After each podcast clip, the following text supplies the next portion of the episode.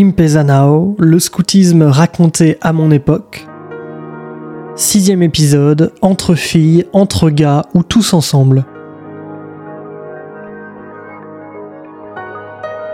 Nous, on a voulu un mouvement mixte euh, parce que c'est la coéducation, les enfants, les garçons, filles. Bien sûr, tout ce qui est couchage, euh, de toute façon, au niveau réglementaire, c'est clair. Mais en tout cas, tout ce qui est activité, il y a la mixité. Finalement, on en parle assez peu en tant qu'en parler, parce qu'en fait, on le vit. Et on n'a pas besoin de faire des discours. Voilà, il n'y a pas d'activité pour les filles, il n'y a pas d'activité pour les garçons.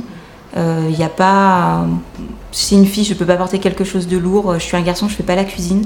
On le vit au quotidien et les discussions, elles viennent peut-être un peu plus tard. Je pense vraiment que c'est un cadre où on peut permettre à des filles, à des garçons de vivre ensemble euh, dans un d'une manière euh, où justement il y a moins euh, une pression sociale, etc. et où ça peut révéler plein de trucs chouettes. Alors moi j'aime énormément le fait que ce soit non mixte parce que on apprend à grandir, on apprend à faire des amitiés avec des filles.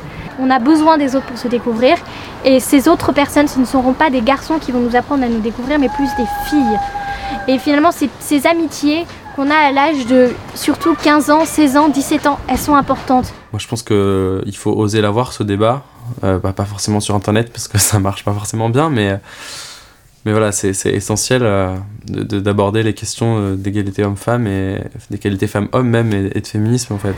Vraiment, moi j'appuie dessus parce que grâce à ça, j'ai pu grandir au milieu de filles euh, j'ai toujours énormément d'amis filles, j'ai peu d'amis garçons, mais au moins les amis garçons que j'ai eh ben, sont sincères et, sont magnifiques parce que j'aurais su mettre des limites et savoir euh, jusqu'où euh, voilà, je peux aller pour que ça reste pour que ça reste vrai et que ça reste une amitié.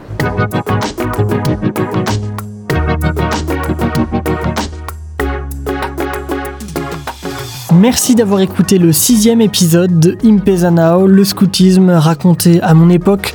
Je suis Grégoire Dubois, j'ai produit et réalisé ce podcast, disponible sur toutes les plateformes d'écoute. Je vous redonne d'ailleurs les principales si vous voulez inciter vos proches à écouter Impezanao sur leur application habituelle, Spotify, Deezer, Podcast Addict, Google ou Apple Podcast, SoundCloud et même YouTube.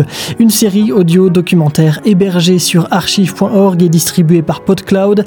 La musique est composée par Timothée Mazurel. Et dans cet épisode, vous avez entendu les voix de Abdelak, Maë, Samuel et Pauline.